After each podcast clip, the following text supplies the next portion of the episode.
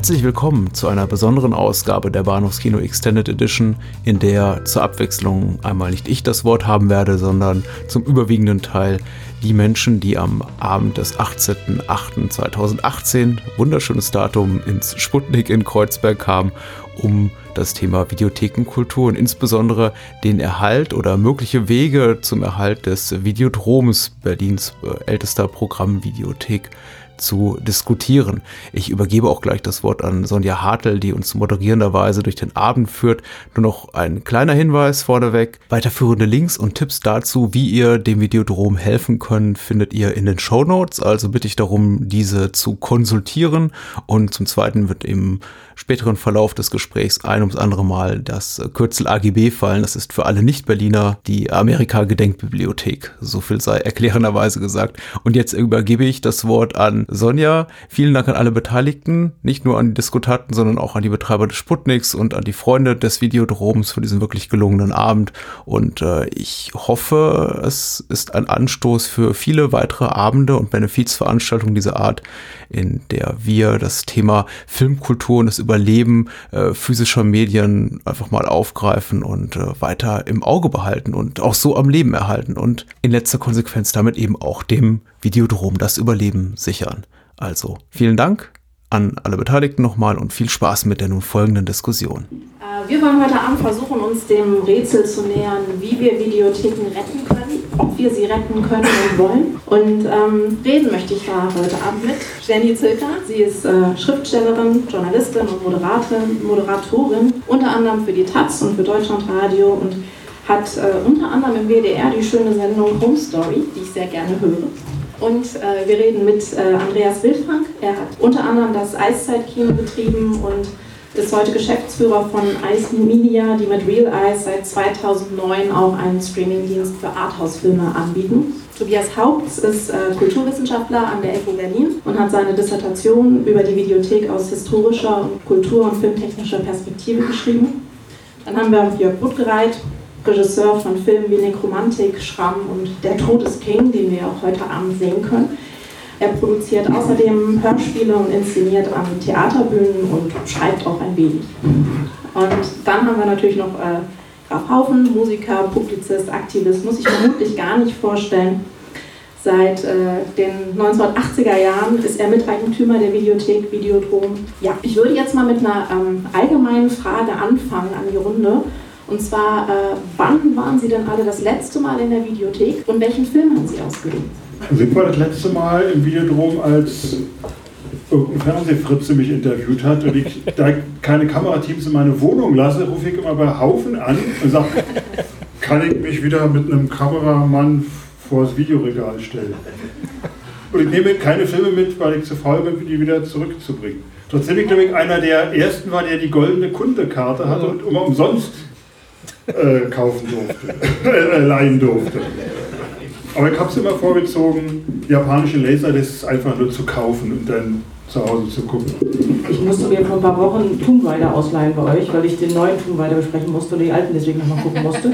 War schrecklich. War froh, dass ihr, die hattet. Also das ist, ähm, was ich da meistens machen wir solche, wenn ich irgendwas über die Leute schreiben muss, rein die Reihen oder eben Regisseure, die alten Filme, die man sonst nicht kriegt, die hole ich dann immer schön brav bei euch. Für Geld, keine goldene Kundenkarte. Also also es war noch in diesem Millennium, also ich weiß es sogar. Äh, ich habe hier eine, hab eine Tochter, die war ja auch mal sehr jung und da habe ich hier sozusagen die komplette Eddie Murphy und Adam Sandler Retrospektive kuratiert und da habe ich mich dann auch äh, des Öfteren im Videodrom äh, bedient. Ich muss, glaube ich, eine zweigeteilte Antwort geben. Ich glaube, das letzte Mal in der Videothek war ich tatsächlich, das ist nicht abgesprochen, auch im Videodrom, habe aber auch nicht geliehen. das dazu und ähm, den letzten Film der Videothek geliehen. Das, das war bei uns in Langwitz, als unsere Videothek noch da war, die jetzt auch nicht mehr da war. Und das war ein Horrorfilm, dessen Namen ich vergessen habe. Videotheken werden ja wie das Kino ähm, immer wieder totgesagt. Gibt es denn jetzt aus der Geschichte heraus Anlass zu glauben, dass die Videotheken diesmal wirklich sterben? Tobias Haupts würde ich dazu gerne. Ähm, ja, so ein bisschen schwierig. Also ich hatte angefangen mit dem Buch, glaube ich, 2008 und ähm, ich hatte das, ähm, glaube ich, Tage schon erzählt, dass es immer wieder hieß, Videotheken gibt es nicht mehr lang. Warum machst du das eigentlich? Was irgendwie eine wirklich absurde Frage ist, wenn jemand irgendwie historisch forscht, zu fragen, warum beschäftigst du dich mit etwas, was es nicht mehr lange gibt? Und tatsächlich ist der Punkt aber gewesen, dass ich, als ich angefangen habe, mich einzuarbeiten in die Kommunikation der Bibliothekare damals, weil das war mir wichtig. Also die Vereinigung, die es gab, eben den Deutschen Videoring oder auch den Interessenverband Deutsche Bibliothekare in den 80ern, ähm, wurde immer von der Krise gesprochen. Also schon irgendwie Ende der 70er, Anfang der 80er. Es gab ähm, den Gold Rush, der ging ziemlich schnell runter, weil zu viele Läden da waren. Es gab die Verschärfung des Jugendschutzes. Es gab ähm, dann die Frage von ähm, ja, Medienwechsel, was nehmen wir, VHS, DVD, diese Umstellungen. Immer gab es die Kommunikation, es ist eine Krise, wir schaffen das nicht mehr, wir kommen nicht mehr weiter. Hinzu kam, dass die ähm, Videothekare in den 90ern auch versucht haben, sehr viel für sich rauszuziehen, auch gesagt haben, wir möchten Sonntagsöffnungszeiten und ähm, das ist größtenteils bis auf Berlin oder Hamburg abgelehnt worden, damals schon in den 90ern. Die FDP hat sich stark dafür gemacht damals, dass das kommt. Man hat aber gesagt, nee, Videotheken gibt es nicht mehr lang, kommt nicht auf die Agenda. Dahergehend finde ich es ein bisschen schwierig zu beantworten, ja, sie verschwinden. Allerdings, da mir diese Frage jetzt irgendwie zwei permanent gestellt wird, ähm, sage ich ja, sie verschwinden. Also es ist, ist leider so an dem Punkt. Die Frage ist aber, was bleibt da? Und ich glaube schon, dass sich da irgendetwas transformieren kann, was in einer anderen Form weiter überlebt. Ob das gut ist oder schlecht, das ist jetzt wieder eine andere Frage. Also wenn ich mal versuchen darf, ähm, äh, also zumindest was ich da als Begründung mir vorstellen könnte, sind so zwei Hauptgründe. Das eine ist irgendwie auf eine Art das Verschwinden des, Interesse, Interesses an bestimmte Arten von Filmen, ähm, eben an nicht aktuellen Filmen. Also es gibt ja auch so ein gewisses Aussterben des Nerds. Wenn ich mich so angucke, äh, umgucke, dann sehe ich auch nicht besonders viele Nachwuchs-Nerds, sondern eher so Nerds unseres Alters oder älter. Ich glaube, es gibt nicht sehr viele Nachwuchs-Nerds, die sich noch tatsächlich für ähm, den besonderen Film in Gänsefüßchen, der vor allem zu finden ist, total begeistern. Das ist die eine Sache. Das andere ist das Verschwinden ähm, des, des, Willens, dafür was zu bezahlen. Also diesen Wert von äh, Kunst und Kultur tatsächlich auch nicht mehr als solchen wahrzunehmen. Das kennen wir ja auch in allen Bereichen Musik genauso. Warum soll ich was bezahlen, wenn es es umsonst gibt? Hast du ja sehr schön, glaube ich, gesagt in dem Interview. Leute rufen an, lassen sich beraten sagen, oh, jetzt habe ich gerade bei YouTube gefunden den Film, danke. Und das ist genau das, ist genau das Ding. Es ist also die, die Wertigkeit, es gibt einen Wertewandel in dieser komischen jungen Generation. Die wollen das nicht bezahlen, sehen nicht ein, dass sowas teuer ist, sowohl das Film archiviert als auch damals das Film, den Film gemacht zu haben. Das ist alles, was gekostet hat, wollen das umsonst haben und ähm, Interesse ist, glaube ich, auch weniger da. Deswegen bin ich von deiner Antwort jetzt, also ich, ich hatte jetzt gedacht, du sagst, wie man das, wie man das stoppen kann, wie man das ändern kann, aber ich ich weiß es nämlich auch nicht. Ich würde ihm eigentlich beiden widersprechen. Ja? Also einmal finde ich, es gibt jede Menge äh, junge Leute, die sich für den besonderen Film interessieren. Also zum Beispiel auf Realize ist der Durchschnitt unserer Userschaft, und wir haben jetzt 10.000 User, der ist äh, bei äh, 25. So. Und ich würde sagen, wir haben eigentlich nur besondere Filme im Programm. Und das ist eigentlich auch, gilt auch für alle anderen Spezialanbieter. Man muss ja sagen, es gibt ja irgendwie den Mainstream. Der Mainstream-Kunde bei VOD äh, ist 37 äh, Jahre alt. Ich weiß nicht, ob das jetzt alt oder jung ist. Wahrscheinlich ist genau der demografische Median, mutmaßlich mal. Ne? Und die zahlen natürlich auch alle. Und äh, das andere ist es ist ja nichts anderes als ein technischer Wandel. Ja? Also es ist so, ich würde auch wirklich dem widersprechen, ja, dass die, dass Leute dafür nicht zahlen wollen. Also ich meine, du musst dich ja nur die Zahlen anschauen. Also die Leute zahlen ja, äh, in Deutschland zahlen die Leute eigentlich immer das Gleiche. Das ist ja nicht das Erstaunliche. Seit, äh, äh seit den 70er oder 80er Jahren also liegt der Home-Video-Umsatz in Deutschland bei zwischen 1,7 und 2 Milliarden Euro. So, und das lag ja schon, als es überhaupt keine VOD gab, ja, als, äh, als es nur VHS gab und es war auch so, als DVD und Blu-ray gab und es ist jetzt auch, äh, ist auch nicht groß anders geworden. Das heißt, man kann auch umrechnen, man sagt nicht, der durchschnittliche Deutsche gibt für Bewegtbild Entertainment 16 Euro im Monat aus. So. Und das macht er eben unabhängig von, vom Medium. Und da muss man einfach sagen, na gut, jetzt gibt es halt andere Medien und äh, es gibt andere Mediennutzung da muss man sich eben fragen, also warum soll ich an einem, an einem bestimmten Träger festhalten, wenn es andere gibt? Sage ich mal so ketzerisch, ja. Es gibt sicher Gründe, aber die muss man eben noch finden, warum es was Physisches geben soll. Was ja passiert ist, und das war ja wirklich so nicht vorauszusehen, ist, dass die Filme, die heute Mainstream sind, ja eigentlich damals Nerdfilme waren. Also soweit wie, wie äh, Avengers oder sonst, also die erfolgreichsten Filme, die teuersten Filme, das hat man halt früher im in langen Unterhosen mit Badehose drüber, wurde damals gedreht und konnte man dann im Videodrom ausborgen. Also das, aber mittlerweile ist das Mainstream. Das heißt, diese Nerdkultur ist überall. Ist eigentlich Wahnsinn. Eigentlich ist es total geil. aber ist auch keine Nerdkultur mehr so richtig. Genau, also man kann es nicht mehr so nennen, aber, aber letztendlich, also mir ist das auch nie aufgefallen. Ich habe ein Interview mit Joe Dante mal geführt und der meinte, naja, ich war jetzt im Kino, Hellboy, ein Film wäre früher ein B-Film gewesen. Heute kostet der 200 Millionen und ist doch toll. Können wir uns da freuen. Roger Corbin rotiert. Ja, alte Filme, ne? es geht ja um die Videotheken. Ja, ja, genau. Aber das ist halt auch einer der Gründe, Gründe glaube ich, warum einfach diese, diese jungen Menschen hier nicht mehr sind, weil die, die sind alle im äh, Multiplex und gucken die neuen Filme. Aber wenn wir jetzt ähm, die, die technische Frage oder das, das Trägermedium noch einen Moment zurückstellen, ähm, würde ich gerne mal auf die, auf die Frage einkommen, was, was bieten denn Videotheken heutzutage noch? Also was bieten sie, was wir, was wir gerne nutzen oder auch, auch nicht gerne nutzen? Also ich glaube, da ist jetzt wirklich eine Generationsfrage. Für mich äh, ist es, wäre es unheimlich äh, unbefriedigend, äh, mir Filme irgendwo zu streamen. Ich würde gar nicht drauf kommen. Andreas hat mir, schickt mir immer mal wieder Zugangsdaten.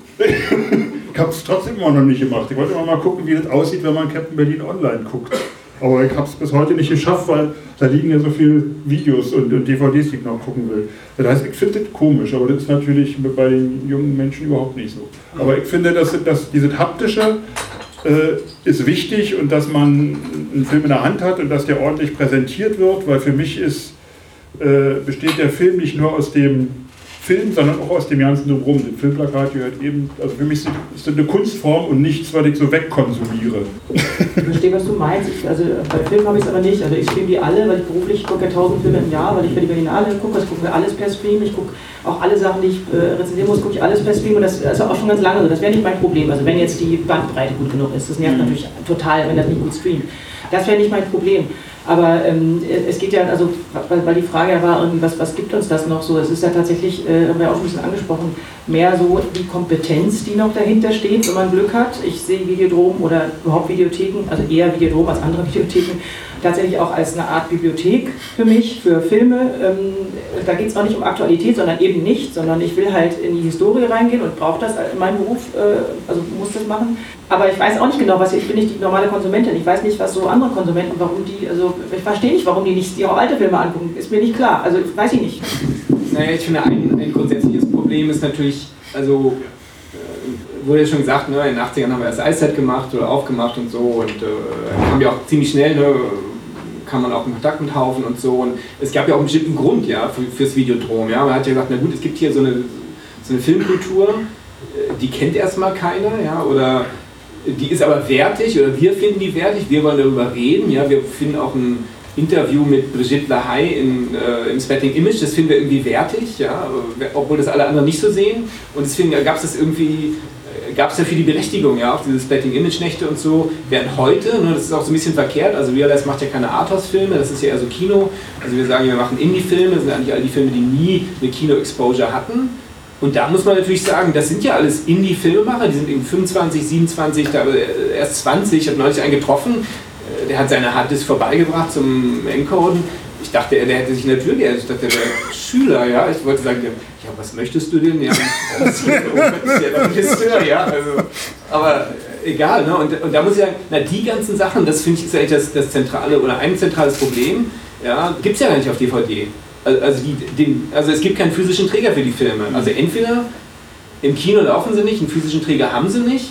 Wenn du also wirklich wissen willst, was die junge Generation ausdrückt filmisch, dann geht es nur digital. Anders geht es nicht. Und das finde ich ist irgendwie, wie willst du das lösen? Ja? Also wie willst du dieses, diesen Schnitt, den es nun mal gibt, wo du sagst, na gut, die kümmern sich auch gar nicht drum. Die würden auch nie drauf kommen zu sagen, ja, ich release jetzt eine DVD, ist viel zu teuer und so. Die sind ja auch irgendwie business savvy, ja, die wissen ja auch, wie man digital ein bisschen Geld verdient und so. Und dann ist die Frage, naja, wie willst du, wie will, wie will man das in so einen physischen Markt integrieren? Darauf wüsste ich irgendwie erstmal keine Antwort. Also was ich, was ich dazu noch sagen wollte, ist im Prinzip, also jetzt nicht jetzt direkt auf dieses Ding, das ist natürlich halt, oder ich gehe erstmal direkt auf das Ding ein. Äh, es, gibt, es gibt halt ähm, natürlich verschiedene Aspekte, wie wir natürlich jetzt hier auch in der Runde schon sehen, der Nutzung halt von, äh, von Medien. Es gibt jetzt die, die normalen Nutzer, die einfach halt nur einen unterhaltsamen Film für abends wollen und dann gibt es natürlich die Leute, die halt professionell mitarbeiten. Was, was halt Real Eyes äh, bedient, ist im Prinzip quasi auch wiederum ein Nischenprodukt äh, von Sachen, die halt durch das äh, physische Raster fallen. Genauso gibt es natürlich aber halt, und das ist halt das, wo wir halt irgendwie unsere Position sehen, unheimlich viel Sachen, die halt durchs digitale Raster fallen, beziehungsweise einfach da nicht stattfinden, äh, oder auch nicht stattfinden werden, weil sie einfach halt zu obskur, zu alt, zu stumm, äh, zum Beispiel beim Stummfilm äh, oder zu schwarz-weiß sind, äh, um halt bei Streamingdiensten in irgendeiner Form, die kommerziell arbeiten möchten, eine Heimat zu finden, weil die natürlich halt davon ausgehen, halt, es muss halt alles irgendwie äh, sich rentieren. Wenn es sich nicht rentiert, dann wird es einfach ausgemustert. Ähm, und äh, das sind entsprechend die Sachen, die halt bei uns dann halt äh, natürlich noch verfügbar sind. Bei uns kann man einfach hingehen, kann sagen, halt, man kann jetzt oder man möchte halt gern den kompletten Hitchcock oder den kompletten Truffaut halt sehen. Hitchcock von der Stummfilmzeit bis in die 70er. Wenn man das halt digital versuchen wollen würde, müsste man ganz, ganz viele verschiedene Plattformen abklappern und dann würde man selbst dann noch nicht mal irgendwie alle Filme finden, sondern vielleicht maximal, sagen wir mal, ein Drittel. Äh, und das ist halt das, warum wir halt es auch wichtig finden, dass es halt diese eine Stelle halt gibt oder nicht nur diese eine, sondern ganz generell eine Stelle gibt, äh, wo man genau sowas machen kann, nämlich Filmgeschichte nachvollziehen kann. Ähm, die neuen Sachen, die halt dann halt tatsächlich nicht mehr digital, äh, die, die, nicht, mehr, die nicht mehr physisch halt passieren, das ist natürlich dann wiederum ein ganz anderer Bereich, der halt dann entsprechend natürlich wunderbar halt auch von, von digitalen Plattformen halt gelöst werden können. Wobei natürlich auch da wiederum die Problematik halt ist, wenn dann halt zum Beispiel auch bei euch mal ein Film halt ausgelistet wird, weil der Filmemacher irgendwie keinen Bock mehr hat oder zu wenig Geld damit verdient hat oder was weiß ich, irgendwie ähm, sich halt mit seinem Produzenten gestritten hat oder sowas, dann verschwinden die Sachen halt. Äh, wenn es halt ein physisches Produkt gibt, kann man das zumindest halt noch irgendwo kaufen oder hat es vielleicht irgendwo oder kennt jemand, der es hat. Äh, wenn man jetzt nur etwas streamen kann, dann verschwindet das einfach für immer. Ist dann halt komplett weg. Und äh, das finde ich jetzt halt ein ganz großes Problem dabei, wenn man halt letztlich eine Zukunftsvision halt hat, dass es halt alles nur noch digital ist und nichts mehr physisch halt ist, unabhängig jetzt von, äh, von Videotheken, sondern einfach halt von dem Trägermedium dann kann es halt einfach ganz viel äh, passieren, dass halt ganz, ganz viel aus der Filmgeschichte einfach verschwindet und zwar für immer. Das ist ähnlich schlimm wie äh, alte Nitrat, äh, Nitratnegative von Stummfilmen zu verbrennen, bloß weil man halt, oder zu vernichten, bloß weil man jetzt halt eine 4K-Abtastung gemacht hat. Das ist halt, äh, das, das verschwindet einfach eine Menge und äh, es kann halt einfach durchaus sein, dass dann einfach durch die durch die Entwicklung der Technik halt äh, Sachen dann auch in, was ich nicht, in zehn Jahren halt schon gar nicht mehr kodierbar sind oder einfach nicht mehr guckbar sind, weil sich seitdem schon wieder so viel geändert hat und sich niemand darum gekümmert hat, das halt dann von einem Format zu einem nächsten Format irgendwas zu übertragen. Also das bedeutet, äh, wenn ich das so kurz zusammenfasse, wir müssen uns um, zwei Dinge kümmern. Zum einen, ähm, wie schließen wir die Lücke zwischen den den Filmen, die es nur auf DVD gibt und den Filmen, die es nur im äh, Stream gibt und zum anderen, wie, wie, ja, wie bewahren wir das oder wie bewahren wir beides, äh, auch die Filme, die es eben nur auf DVD oder sogar äh, VHS gibt. Und ähm, da gibt es ja jetzt gerade im, im, Zusammenhang mit Videotheken immer wieder den, äh, wird ja immer wieder die Archivfunktion doch sehr in, in den Vordergrund gestellt. Und die Frage, die ich mir stelle, ist, äh, wie, also, wie, soll das, wie soll das konkret passieren? Ich, ich habe da ich weiß, da ist ein Archiv, aber ich zum Beispiel könnte jetzt ja gar nicht darauf zugreifen, weil ich gar nicht weiß, was dort, was dort überhaupt liegt. Wie könnte ich äh, Videotheken in ein Archiv umwandeln. Die AGB hat auch zum Beispiel jetzt gerade ein Filmarchiv aufgemacht. Also jetzt seit ein paar Monaten kann man bei der AGB, wenn man Mitglied ist, äh, was ich bin, auf so ein Filmportal zugreifen. Das mit dem, die heißen, weiß nicht jemand, Film, Filmfreund, genau. Ist nicht viel, aber die haben so deutsche alte Sachen, ganz schön. Der erste Film mit Iris Bergen, wo sie eine Außerirdische spielt und so, ganz lustig. Und das äh, kann man, das sind nicht viele Sachen, die wollen eigentlich auch mehr reinstellen. Das finde ich, das ist genau der richtige Ansatz. Das bin ich froh, dass ich da nicht mehr hingehen muss, um so einen Film zu gucken. Also ich bin auch faul. Ich würde auch eure Filme viel lieber auch von zu Hause schön streamen. Ich zahle auch dafür. Ja, also das, da, ja, da gibt es ja Systeme, da gibt es ja Systeme, oder, wo man Mitglied wird. Und wir sagt, bieten aber auch den Versand an. Auch das? genau, aber wir wollen ja auch die Umwelt schonen. Ne? Äh, was, was ich dazu halt sagen kann, ist äh, natürlich, äh, dass für uns halt auch gerade der persönliche Kontakt mit dem Kunden und mit dem Menschen, der vor uns steht, halt ein ganz wichtiger, ein ganz wichtiger Aspekt ist. Äh, der, der Aspekt der Beratung ist bei uns halt ein ganz, ganz äh, integrer Bestandteil unserer täglichen Arbeit. Äh, und das ist natürlich eine Sache, die man halt so online halt nicht so furchtbar gut machen kann. Na klar könnte man da auch einen Online-Chat machen oder sowas halt, aber das ist halt etwas, was mir widerstrebt, weil ich dann doch schon ein Mensch bin, der gerne halt äh, den Menschen auch sieht, der vor einem steht und der die Fragen stellt, äh, anstatt jetzt halt irgendwas in eine Computertastatur zu tippen und auf einen Bildschirm zu starren.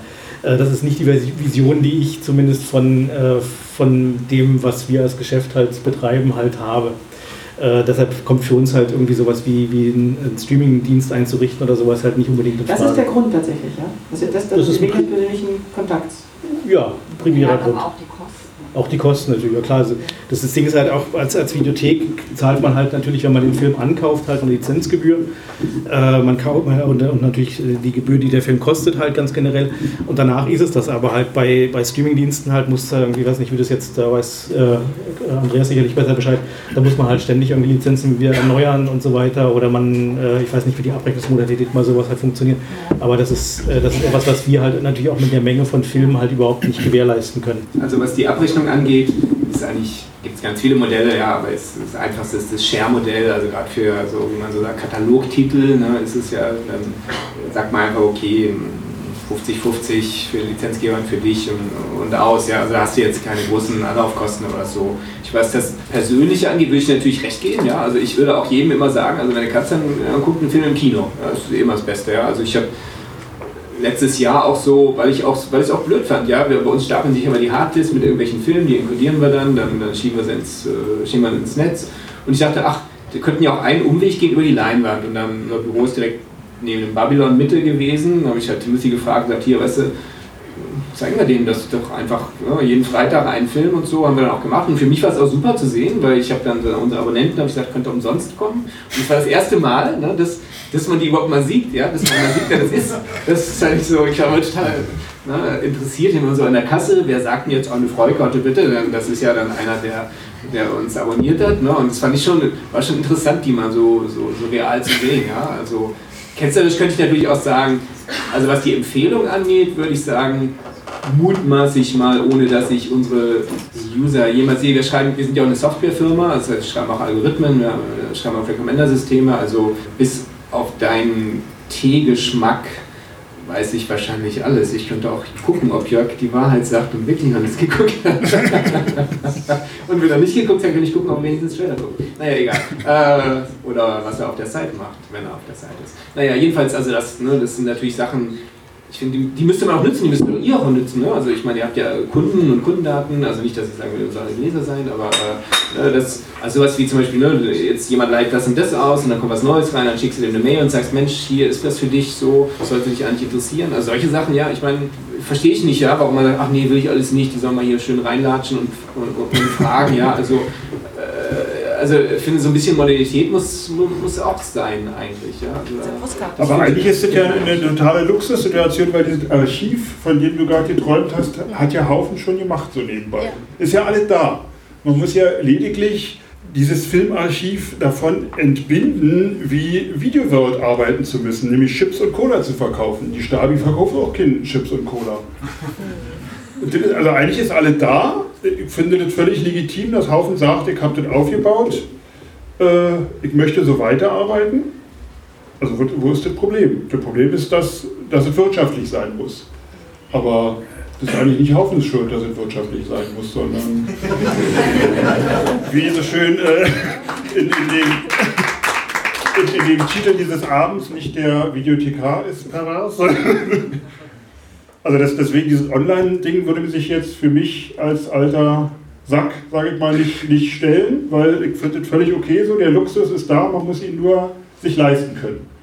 Und der Staat hat jede Menge Geld dem Videodrom schon abgezogen damals mit dieser Schließung. Wisst ihr, wie funktioniert das bei der Stabi? Ich habe keine Angst, die müssen sich auch nicht rechtfertigen ständig, ob äh, Margarete auf Frau Trotters Film 23 Mal ausgeliehen wurde im letzten Jahr und ob man den nicht langsam entsorgen sollte.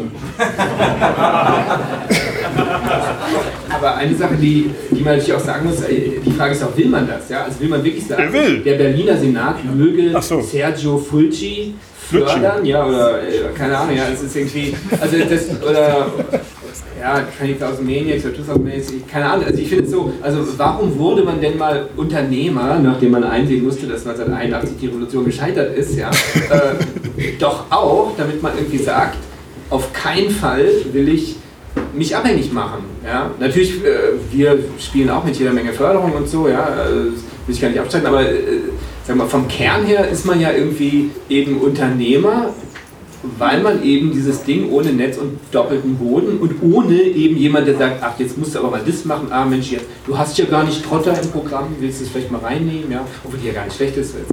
Hat Haufen wahrscheinlich. Hat er auch. Ja. Äh, ja. Na, aber, also, also, aber äh, die Frage stellt sich ja irgendwie, warum, also ist das das Richtige? Ja? Man müsste ja auch sagen, was ist denn ein Archiv? Also ist es wirklich ein Archiv, wenn du sagst, ich habe hier Schätze und die reiche ich jetzt über den Tresen, auf das irgendjemand da seine Cola drüber schüttet und dann kriege ich die zurück. Das kann es ja auch nicht sein, eigentlich. Also wenn du sagst, ich bin ein Archiv, naja, wenn du jetzt sagst, ich habe ein Archiv mit DVDs und die DVDs leiste jetzt immer noch aus. Das ist ja widersprüchlich. Also ein Archiv soll ja archivieren und dann was ausleihen, was ruhig mal kaputt gehen kann und das Einzige, was nicht kaputt geht, ist natürlich dann das Digitale. Ähm, also da müsste man sich überlegen, wie soll das funktionieren? Also wie man sagen, Aber es funktioniert ja alles schon. Aber das wäre genau das gleiche, wie es bei anderen äh, Bibliotheken funktioniert, wo man sich DVDs ausleihen kann. Also das, das, das, das System funktioniert ja schon. Also Ja, ja. das ist ja Fall die Bibliothek, ich weiß auch nicht genau, wer jetzt der Bibliothekenzuständige oder die ist, aber du könntest ja hingehen sagen, guten Tag, ich habe ein, ein, ein Teil Archiv, das würde ich gerne bei Ihnen mit an, äh, also in das Filmarchiv mit einpflegen. Geht das nicht? Irgendwie kann man das nicht machen? Du arbeitest dann da, es gibt ja so eine kleine Ecke in der AGB oder irgendwo anders, so eine dunkle Ecke mit Ab 18. Genau, so eine dunkle Ecke mit Postern und so. Und kann ich mir gut vorstellen. Das ist dann die Videodrohung und das wird der besondere Film. Dann hat- kriegt man, diesen, kriegt man diesen kleinen Zettel und diesen kleinen Bleistift und muss dann sich diese, diese, diese Signatur aufschreiben. Wie, ne? Geht das nicht irgendwie? Also hast du das schon mal nachgefragt? Man klopft bei der Filmbewertung. Herr Tarantino hat gesagt, das ist Kunst. Äh, Ich meine- ich darf, ich, wir dürfen das jetzt gucken. Das Feuilleton versteht es noch nicht ganz. Ich meine, die Filme sind tatsächlich ja auch geordnet in allen Bibliotheken, also nach äh, Genre und nicht nur nach Regisseur, sondern eben auch noch. Kann man das nicht, was würdest du sagen, wenn du, die, wenn du dir das anbietest? Irgendeine Kooperation? Also erstmal ist es natürlich so, dass halt ähm, in Bibliotheken, die funktionieren ein bisschen anders. Also klar, die haben natürlich das gleiche Prinzip, dass sie halt auch äh, viele Filme halt haben und dass sie die auch sortiert haben. Aber die verleihen ja immer mit den Covern. Das heißt, man hat nie die Möglichkeit, quasi wirklich einen kompletten Überblick zu kriegen über das, was sie haben, außer man äh, guckt sich halt tatsächlich die Datenbanken halt nach bestimmten Kriterien oder guckt halt durch oder sowas. Mir ist es neulich passiert, dass ich da war und sagte halt, wo stehen denn eure englischsprachigen Comics? Und es gibt keinen Standort für englischsprachige Comics, sondern die sind einfach durchsortiert bei den anderen Sachen. Man muss dann tatsächlich suchen. Dafür hat man ja dich, du kannst ja beraten. Ne? Ja, ja, aber das ist halt, bei uns im Laden ist das System halt ein bisschen anders, weil halt natürlich die Cover immer dastehen. Das heißt, man kann immer halt sämtliche Ach Sachen so, die leihen durchgucken. nach Covern aus, die Leute. Naja, das, das ist ja dann das, das Schöne bei der Haptik, dass man halt quasi was anfassen kann, dass man sich das halt angucken kann, äh, sich den Klappentext durchlesen kann und so weiter. Und äh, das, äh, ja, und eine Zusammenarbeit mit der, mit der AGB ist natürlich eine Sache, die halt potenziell für irgendwann mal in der Zukunft halt irgendwie vielleicht eine, eine Sache ist, die, äh, die man mal andenken könnte. Aber halt auch der Umgang, wie halt mit Medien umgegangen wird, wenn sie halt in öffentlichen Stellen halt sind, äh, ist grauenhaft. Also wenn, wenn man sich anguckt, wie da die DVDs teilweise aussehen oder die Blu-rays, wie die zerkratzt sind und wo man halt irgendwie so denkt, so, was ist denn so schwierig daran, eine, eine, DVD aus der Packung rauszunehmen, in den Player reinzupacken, danach wieder Das ist reinzupacken. aber jetzt ein Argument, finde ich, was vielleicht auch subjektiv ist. Ich habe jetzt gerade zehn Atze Brauner Filme, weil 100 Jahre Atze Brauner ausgeliehen, die waren alle in Ordnung. ich meine, ich meine, das ist zum ersten Mal ausgeliehen. Ich meine, das ist ja, ich glaube nicht, dass das das Hauptproblem sein kann, oder dass die DVDs zerkratzt Ja, werden. aber auch die? Verfügbarkeit. Wenn du was in Bibliotheken leist, kann das ja teilweise für Wochen weg sein. Ja, naja, so ist es bei Bibliotheken. Ja, natürlich, aber das ist dann tatsächlich der Luxus bei uns, dass man doch in relativ kurzer Zeit an die Filme rankommt. ist doch auch weg, wenn es weg ist. Also, Ja, aber die Leute behalten die Filme nicht Wochen. Die bringen das ja in der die, Regel äh, am nee, die, äh, Tag die zurück. Bibliotheken haben auch viel kürzer als bei den Büchern, Ja, das ist glaube ich eine Woche oder unter so. Also das ist jetzt Umständen- wirklich, das kann doch alles nur so. Ne? Übrigens eine Stunde zu spät. Genau.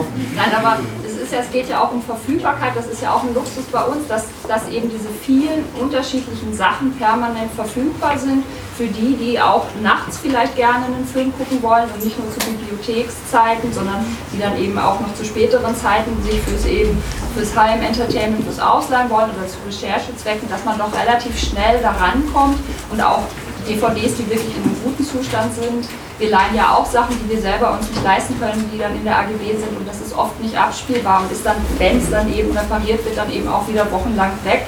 Während wir doch sehr darauf schauen und achten, dass die Sachen wirklich in einem guten Zustand sind. Ähm, das geht immer relativ schnell. Also das, ich will ja gar nicht das Prinzip Bibliothek runtermachen. Ich finde ja Bibliotheken toll. Also das ist, ist ja einfach was Wunderbares, dass die existieren. Uns geht es ja auch darum, dass wir gerne in Ergänzung zu diesem System ja weiter existieren wollen. Und dass das ja auch, alle, ne, also dass, dass, dass das ja kein, keine Institution kann ja alle Filme haben. Das Problem haben wir ja auch. Also wir hätten gerne 100.000 Filme bei uns stehen, aber wo sollen die stehen? Das hätte keinen Platz und da hätten wir kein Geld für, genau wie das die AGB natürlich nicht kann. Aber einfach, dass die Verfügbarkeit weiter von Filmen bestehen bleibt. Gerade weil eben diese vielen verschiedenen Medien, ob es jetzt VHS, Laserdisc, DVD. Ne? Mit jedem neuen Medium verschwinden ja wieder alte Filme, die vorher auf VHS zum Beispiel existiert haben, die den Weg zur DVD nicht geschafft haben. Die werden wahrscheinlich nie als Stream existieren, weil die ja nie digitalisiert wurden. Also ne, das ist ja was, da verschwindet einfach Kultur. Und auch wenn das manchmal Filme vielleicht sind, wo, wo ich sage oder jemand anders sagt persönlich, das ist jetzt nicht kulturell wichtig, weil ich das jetzt so finde oder Person X das so findet, ist es doch trotzdem wichtig, dass man eben auch Fulci und Horror und Trash, genauso wie Stummfilm und Filmkunst und meinetwegen auch ein scheiß Til Schweiger-Film, ne, ähm, dass diese Demokratie da auch herrscht, dass all das eben verfügbar ist, dass da eben möglichst nicht jemand von oben herab, weil es politisch gerade äh, angesagt ist, sagt, na okay, das ist halt Mist, das haben wir jetzt halt nicht im Bestand. Ne? Also das, das ist ja das Schöne am Videodrom oder auch an anderen Videotheken, dass da eben auch andere Filme genauso geschätzt werden, als wäre es jetzt eben 30, 40, 50 Jahre alte Filmkunst. Ähm, wir, also wir haben auch tatsächlich Gespräche mit der Politik in ein paar Monaten noch oder ein paar Wochen noch, äh, wo wir so einen runden Tisch halt haben. Das ist aber jetzt eine Sache, die halt jetzt nichts irgendwie ist, was in irgendeiner Form kurzfristig halt irgendwas äh, äh irgendwie ist, aber es geht natürlich halt auch um längerfristige Planung halt weil wir halt, äh, also äh, niemals, oder ich würde ungern dieses, dieses Archiv, was wir halt in den letzten 35 Jahren zusammengesammelt haben, ähm, äh, zerreißen und, äh, und sozusagen einfach äh, gewinnbringend irgendwie an den Mann bringen oder an die Frau, äh, sondern halt ich möchte das schon auch zusammenhalten und möchte halt gerne, dass es halt auch weiterhin in Zukunft genutzt werden kann. Und äh, da gibt es natürlich äh, verschiedene Möglichkeiten, wie man das halt machen kann, die aber alle nicht ganz so einfach sind. Da sind wir jetzt ja mit den, mit den ähm Forderungen nach äh, Eingliederung in, Bibliothek, in eine Bibliothek oder die Archivfunktion in den Vordergrund stellen, sind wir ja bei diesem Begriff, der im Zusammenhang mit Videotheken häufiger fällt. Und zwar, Videotheken müssen als kulturelle Institutionen gesehen werden. Und das ist, äh, Björk Buchleit hat es in einem Interview vor kurzem gesagt, aber das ist ja auch keine, keine äh, neue Forderung. Tobias Haupts, was ist, warum ist äh, die Videothek bisher noch keine kulturelle Institution geworden. Naja, die kulturelle Institution das war tatsächlich auch ein Kampfbegriff, den die Videothekare ähm, geführt haben, Ende der 80er, Anfang der 90er, als sie langsam so ankamen. Ne? Also als es nicht mehr hieß, das sind Schmuddelkinder, man versuchte irgendwie die Kassettenberge in, in, den Osten abzuschieben. Dort hat man dieselben Fehler dann wieder gemacht in den neuen Bundesländern, aber in äh, den alten Bundesländern ähm, war man angekommen. Man saß in den Gremien, man saß in den, in den, an den Fördertöpfen stellenweise auch und hat dann versucht, über diesen Begriff der kulturellen Institution erstmal eine Gleichstellung zu erreichen. Also die schon angesprochene Sonntagsöffnungszeit ist ein Punkt, aber auch die Frage, ähm, sind wir dasselbe wie ein Theater, sind wir dasselbe wie ein Kino, sodass sich diese Sonntagsöffnungszeit ganz von alleine geklärt hätte, weil man das dann hätte machen dürfen. Und ähm, dieser Begriff ist ins Feld geführt worden, ohne allerdings, und das finde ich so erstaunlich an dieser ganzen Debatte, die jetzt hier oder auch ähm, Monate zuvor schon geführt wurde, ähm, ohne dass sich die Bibliothekare diese Frage eigentlich gestellt haben, vor der sie jetzt stehen. Denn ähm, wenn eine Branche so auf dieses Krisengespräch sucht, was jetzt auch wieder man fragen kann, ist das wieder typisch deutsch, ist das, ne? also die Frage nach der Krise, ähm, warum hat man sich über diese Fragen nicht unterhalten? Also was leistet eine Videothek, was kann eine Videothek machen? Gerade auch immer in diesen Momenten, wo eine Konkurrenz aufkam, zum Beispiel Premiere Anfang der 90er. Auch da hieß es wieder, oh Gott, die Videotheken gehen unter, weil es gibt Premiere und dann gab es Premiere 1, 2 und 3. Premiere gibt es nicht mehr unter diesem, unter diesem Namen, ähm, die Videotheken aber noch. Ähm, nur hat man irgendwann aufgehört, gerade auch die einzelnen Ketten ähm, für sich, ähm, diesen Begriff ins Feld zu führen. Und ähm, was, was ich glaube ich immer schwierig finde, man muss auch nochmal unterscheiden, a, wie privilegiert wir oder wie privilegiert Berlin eigentlich ist mit, mit der Szene, also nicht nur die Szene eben, was die Programmvideotheken betrifft, sondern eben auch Sonntagsöffnungszeiten, so etwas wie die AGB eben, wo man leihen kann ähm, und mit, ja, den ländlichen Gebieten. Und das Ironische ist aber eigentlich, dass man denkt, okay, die Internetanbindung ist dann eine ganz andere Frage äh, da, aber ähm, müssten diese Videotheken nicht eigentlich überleben? Haben sie nicht. Also die ersten Videotheken, die geschlossen haben, waren die ländlichen Videotheken in Brühl oder in, in ganz anderen Städten zu dem Zeitpunkt. Und ähm, dieser Kampfbegriff, der einmal so hoch geschätzt wurde, der ist fallen gelassen worden einfach. Aber es gibt ja auch positive äh, Beispiele vom Überlebenskampf der Videotheken. Also ich war neulich mal in Köln und habe da eine Lesung von, von einem äh, Buch, was ich gemacht habe Filmkritiken und so gemacht in der Traumathek. Und die waren, glaube ich, an einem ähnlichen Punkt mal wie das Videodrom. Und ich habe irgendwie den ganzen Nachmittag da, die haben so ein Café damit angegliedert. Also die haben schon, weil auch ein bisschen eleganter, diese Chips- und Cola-Schiene mitgefahren, haben dann hinten einen Veranstaltungsraum. Und da habe ich einfach mal so beobachtet, da kamen immer mal wieder so Damen rein, die haben sich da in das Café gesetzt, dann haben sie gequatscht und irgendwann nach zwei, drei Stunden sind die mit zwei, drei Filmen da rausgeschlurft. Da dachte ich, irgendwie gibt es doch noch. Ich habe dann irgendwann so gefragt, also ich habe die wirklich wie, wie, so ein, wie so ein Idiot. Ist ja toll, die leihen sich eine DVD hier aus. so, ich kenne mich mit Filmen nicht aus, die gibt mir, die, die äh, Besitzerin, die gibt mir immer so tolle Tipps, ich war noch nie unzufrieden und also das war sehr ländlich, war aber mitten in Köln und abends die Lesung war auch voll. Ist Köln ländlich nicht. Also, also da, schien, da, schien, da schien funktioniert zu haben. Da war ein Veranstaltungsraum hinten, da war diese Videothek, da war, war die, die Nachbarschaft, die da reinschlurfte. Der Hund hat zwischen die Videoregale gepinkelt von den Nachbarn. Also ganz alles, also ich glaube, diese, dieser, dieser Schritt, das ein bisschen rentabler zu machen, der ist, glaube ich, gar nicht so groß. Man muss halt, weiß ich nicht, wie das dann wieder ist, eine Ausschanksgenehmigung haben. Wenn du Kuchen backen willst, musst du, weiß ich nicht, das Bäckerhandwerk wahrscheinlich vorher noch lernen. Ich habe keine Ahnung, was das ist. Aber ich glaube, das ist so die, die, die, die, Lösung, dass man sich einfach mehr öffnet und diese, diesen Ort, diesen Kulturort so ein bisschen mehr zelebriert. Also, warum hast du das nicht genauso gemacht? Ja, ist, du kannst keinen Kuchen backen. Ja, zum einen das und zum zweiten äh, will ich halt auch nicht, also ich, ich bin gut in dem, was ich mache, bilde ich mir zumindest ein und äh, meine Mitarbeiter genauso. Äh, und äh, das jetzt in irgendeiner Form irgendwie zu ändern, indem ich jetzt sage, wir machen jetzt halt auch irgendwie Videoscreenings oder halt irgendwie Lesungen oder sowas halt, das ist einfach eine ganz andere Geschichte. Köln ist natürlich auch äh, es ist jetzt keine Kleinstadt, aber es ist halt zumindest eine, eine kleine Stadt, die halt nicht ganz so viele Veranstaltungsmöglichkeiten hat, die äh, zum Beispiel wie verglichen jetzt mit Berlin oder sowas. Äh, wenn wir jetzt halt irgendwie im Bergmann-Kiez halt noch ein Café aufmachen, dufte. Äh, das braucht jemand wie ein Pickel im Arsch. Das ist halt, äh, das ist, äh, das, das macht keinen Sinn. Und genauso halt ähm, jetzt halt irgendwie den hinteren Raum auszuräumen und statt den, den Filmen da jetzt halt irgendwie eine Leinwand hinzustellen und da jeden Abend halt irgendeinen Film zu zeigen, rechtlich problematisch und äh, für uns halt auch nichts, was wir in irgendeiner Form, äh, wir wollen den Leuten halt einen schönen Abend zu Hause bei sich machen, auf der Couch.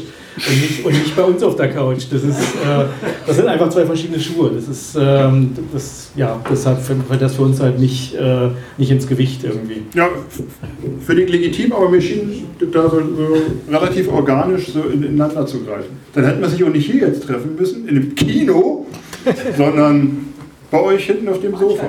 Naja, naja die Art, äh, auch dass wir uns hier natürlich in einem Kino treffen, äh, ist halt natürlich auch daran geschuldet, dass äh, letztlich halt den Kinos das halt im Prinzip genauso halt sozusagen vor den Karren fährt, dass halt alles Mögliche heutzutage digitalisiert. Das ist ja nicht nur ein reines Phänomen jetzt von einer Videothek oder ein reines Phänomen von unserem Laden halt, sondern es ist ein ganz, ganz generelles Problem, was einfach mit der, mit der Umstrukturierung der Gesellschaft zu tun hat. Äh, und insofern halt ist das natürlich halt, äh, man sitzt im, in, in einem ähnlichen Boot. Insofern, genauso wie Buchläden, wenn es die Buchpreisbindung nicht mehr geben würde, hätten die halt gegen die Konkurrenz von Amazon halt auch keine Chance mehr. Äh, da gibt es halt noch die Möglichkeit sozusagen, da halt dann noch seine Profite zu fahren. Ähm, bei Videotheken wird es halt immer schwieriger halt. Ne? Man muss aber auch ein bisschen unterscheiden, was jetzt ein bisschen in der Diskussion halt vielleicht untergeht, wahrscheinlich euch allen klar ist, aber ich sage es trotzdem nochmal, äh, sind halt natürlich Unterschiede halt zwischen der normalen Wald- und Wiesenvideothek, äh, wo halt Leute hinterm Tresen stehen, die halt ein bisschen Ahnung haben oder halt eine Videothek, die halt wie unsere oder wie die Filmgalerie oder sowas, wo halt auch Leute hinterm Tresen stehen, die das einfach aus sehr, sehr äh, tiefer Passion halt zu dem Thema machen äh, und einfach, äh, sagen wir mal, auch ein relativ fulminantes Wissen halt haben, was sie entsprechend dann auch gerne teilen können oder wollen. Das ist auch einer der Gründe, glaube ich, warum diese kleinen Videotheken in Brühl halt zum Beispiel auch relativ schnell äh, pleite gegangen sind, weil die natürlich halt letztlich ein sehr viel beschränkteres Programm haben und äh, wahrscheinlich auch genau die Sachen anbieten, die man dann halt genauso gut halt auch online kriegt, sprich Neuheiten, Pornos und so weiter und so fort. Nee, ta tatsächlich nicht. Also es ähm, war tatsächlich eine kleine Horror-Videothek, aber ja. die hatten keinen Computer. Also die haben das mit, mit Karten gemacht, also mit, mit oh. ja, genau. und ähm, waren dann tatsächlich. Einfach, ja. Was macht man denn mit diesem, also zumindest von mir so diagnostizierten Problem, was ich vorhin angesprochen habe, dass, dass, dass auch der, dass der, die Wertigkeit von Filmen also im Bewusstsein abnimmt. Also ich habe das Gefühl, dass, ich weiß nicht, wie euch das geht, aber ich habe das Gefühl, dass tatsächlich wenn man was umsonst kriegen kann, dann kriegt man das, dann nimmt man das heutzutage auch umsonst. Also was sowas, was Kultur betrifft. Also Musik äh, betroffen, äh, Filme sind halt auch betroffen. Mhm. Und ich glaube, dass, also wenn ich bei den jungen Leuten umgucke und ich habe ja ein paar zu Hause irgendwie, ich noch irgendwie, dann, dann äh, ist das äh, tatsächlich so. Also warum, die sehen nicht ein, sagen, wir haben kein Geld, ich kriege das Ding bei YouTube. Was macht man denn dagegen? Also wie, das, da gibt es eine Strategie? Da gibt es keine Strategie, nee. Also das ja, ist, das, ist ja äh, also, das Problem ist halt, das müsste eigentlich letztlich viel früher anfangen, das müsste letztlich halt schon irgendwie im, in der Medienerziehung halt in jungen Jahren anfangen, äh, dass man einfach halt äh, auf den Weg kriegt, sozusagen, dass es halt, äh, dass halt der, der Genuss von oder der Konsum von, von Kultur jeglicher Art halt auch äh, damit zu tun hat, dass man halt auch eine Wertschätzung gegenüber demjenigen, der es gemacht hat, entgegenbringt. Das ist ja, glaube ich, auch der Grund, warum, warum Jörg kleine Filme, keine Filme mehr macht, sondern halt nur noch Sachen macht, die halt nicht digital sind. Äh, und ähm, das ist halt aber natürlich ein Problem, was wir nicht lösen können, was äh, wahrscheinlich auch die Gesellschaft äh, so schnell nicht lösen kann.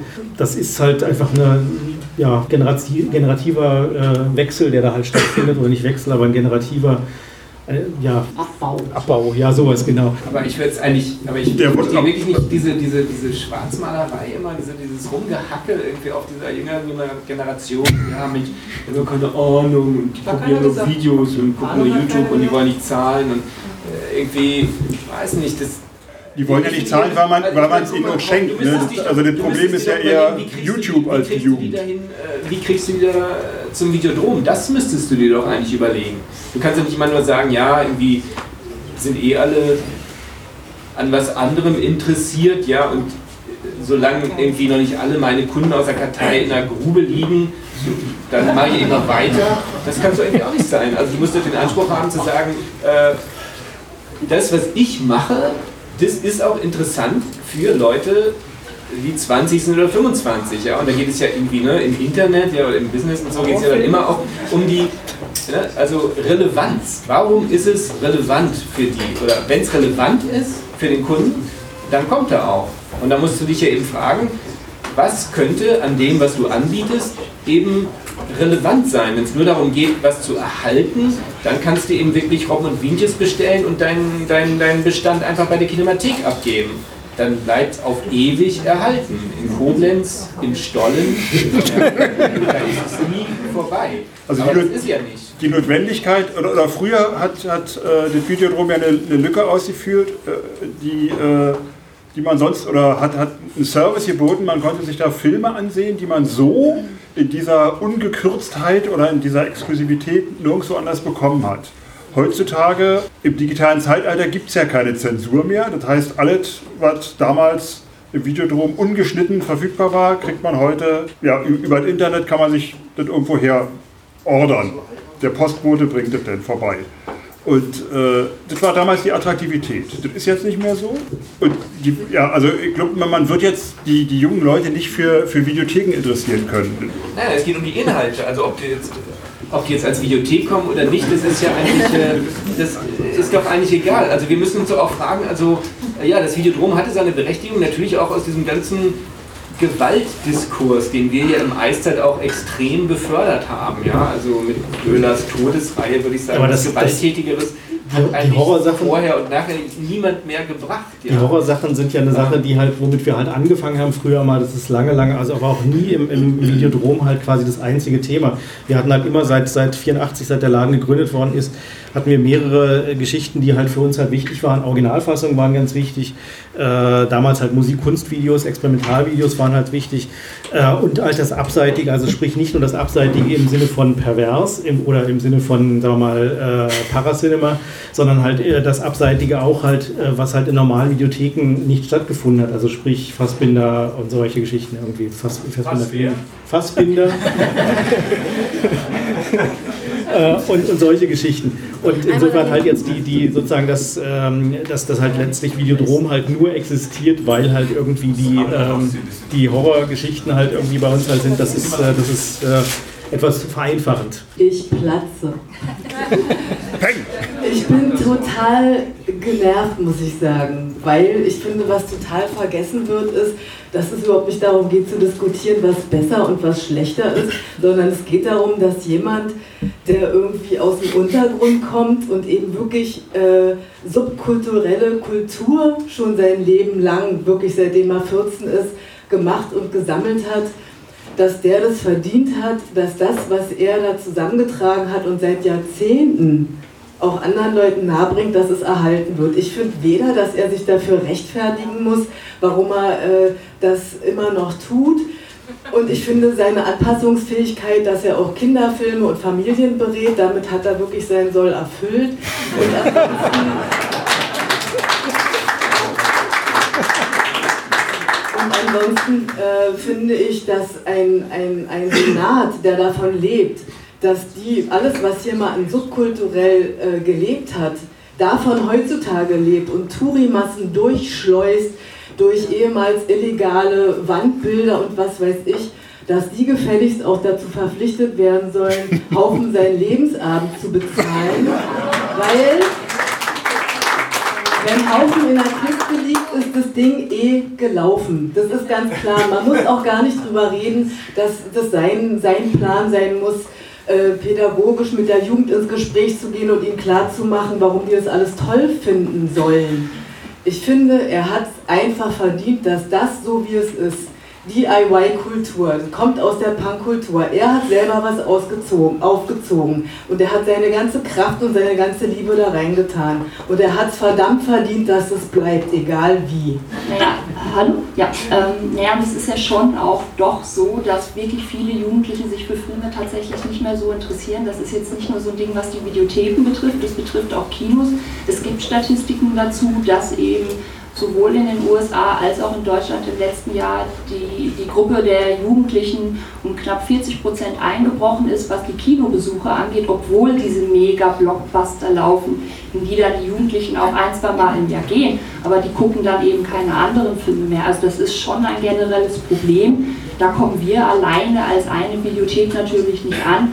Da gehörte zum Beispiel tatsächlich auch dazu, dass die Schulen, aber zum Beispiel auch die öffentlich-rechtlichen Fernsehsender ihren Bildungsauftrag tatsächlich ernst nehmen und Jugendlichen und Kindern alte Filme, Klassiker nahebringen. Ich bin damit als Kind aufgewachsen, dass ich im Fernsehen, sei es irgendein komischer Doris Day-Film, sei es eine Film Noir-Reihe, sei es der fantastische Film, sei es französische Klassiker, ich konnte als Kind mir mein, ne, mein Anfangsfilmwissen aufbauen, indem ich einfach ferngesehen habe. Das findet heute im Fernsehen nicht mehr statt. Und das ist doch was, was einfach fehlt. Also die, wie sollen Jugendliche das lernen, wenn man ihnen das nicht von klein auf nahe bringt? Das ist ein Job der Eltern und das ist ein Job der Institution. Das können wir als Videodrom alleine nicht stellen. Das kann keine Streaming-Plattform stellen. Und das ist doch einfach eine Funktion, die eben auch andere mit übernehmen müssen, nicht nur das Videodrom. Aber es ist doch immer das Privileg der Jugend, irgendwie das, was die Generation davor gemacht hat, scheiße zu finden. Also ich meine, ich weiß noch, als ich irgendwie also es ist doch, ich, ich finde auch immer, dass man, dass plötzlich unsere Szene, ja, natürlich, wir kommen ja irgendwie aus dem Underground, ja, und meinetwegen, ich komme auch aus der Besetzerszene und aus der harten Besetzerszene, ja, die auch nicht verhandeln wollte, weswegen auch alle gleich rausgeschmissen wurden. Ja, und, aber dass wir jetzt diejenigen sind, die sagen, ja, das Fernsehen hat einen Bildungsauftrag und der Senat, der muss irgendwie Untergrund fördern und er muss auch allen, die in den 80ern angefangen haben, den Lebensabend zahlen. Ich, ich gönne jedem den Lebensabend, ja, aber ich finde, warum machen wir das denn? Wir, wir, wir kämpfen doch immer noch, Haufen, oder meinetwegen auch ich oder, oder Jörg, also man kämpft doch immer noch um Filme, weil man findet, dass sie wichtig sind und dass sie gesehen werden sollen. Und und das ist doch seine Miete?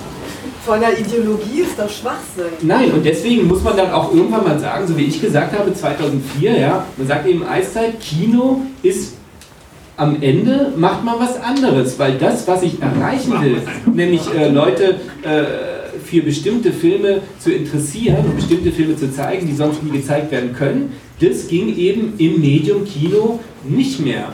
Mit anderen Medien schon. Und da muss man, den Schritt muss man doch einfach immer wieder gehen. Man muss sich doch immer wieder hinterfragen und sagen, okay, wie kann ich das, für was ich stehe, auch an die Leute bringen. Ja, und, und da kann man nicht sagen, nö, habe ich immer schon so gemacht, soll jetzt auch immer so weitergehen und wenn es nicht so weitergeht, dann soll der Staat einspringen. Sorry, sehe ich nicht so. Naja, also ähm, zu sagen, Kino ist am Ende, da muss das Kino eben irgendwie was anders machen. Du lebst schließlich auch von Film, von dieser Filmkultur, du bietest eben Filme auf deiner Streaming-Plattform an. Dieses Interesse von Filmen muss ja auch irgendwie geweckt werden. Es geht doch jetzt wirklich nicht darum, ob Menschen Filme auf DVD oder Blu-ray oder Stream oder was weiß ich auf ihrer Playstation schauen.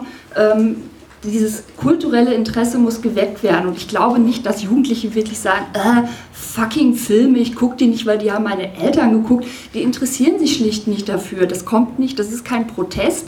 Das ist nicht irgendwie eine Entwicklung, die die vollziehen, so nach dem Motto, wir müssen jetzt anti sein, weil das ist die alte fucking Generation. Das ist einfach totales kulturelles Desinteresse, weil die einfach so voll sind mit Informationen und ihren Social Networks und was man alles macht, Instagram, sein Essen fotografieren, keine Ahnung.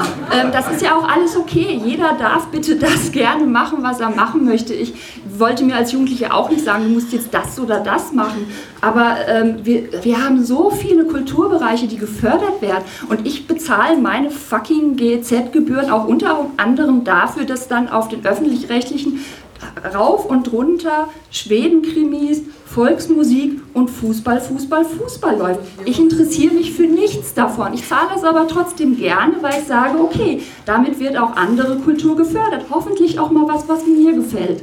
Aber äh, hinzugehen und zu sagen, dass, äh, dass wir, also mir, mir geht es jetzt auch gar nicht so sehr als Videodrom, dass wir jetzt Anspruch auf kulturelle Förderung haben, aber dass man wirklich hingeht und sagt, Film ist eben ein Kulturgut, das es zu schützen gilt, selbst wenn vielleicht mal ein momentanes Desinteresse der jungen Leute besteht, vielleicht sagen die aber in 20 Jahren, hey verdammt, was haben wir da alles verpasst und wieso können wir das nicht schauen?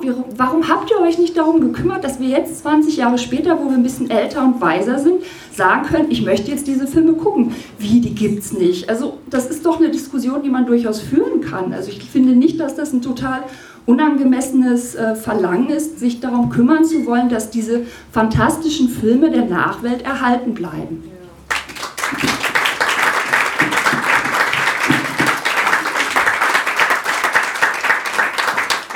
Das springt jetzt einfach ein bisschen durcheinander. Ja. Wir haben, haben das Videodrom und Grafhaufen auf der einen Seite und da sind wir uns ja alle einig, deswegen sitzen wir ja auch alle hier und sind alle hier, dass es gerettet werden muss, dass sich da was bewegen muss. Aber daneben gibt es ja noch das große ganze Problem. Das Videodrom ist ja nun mal nicht die einzige Videothek, die vor dem Aus steht.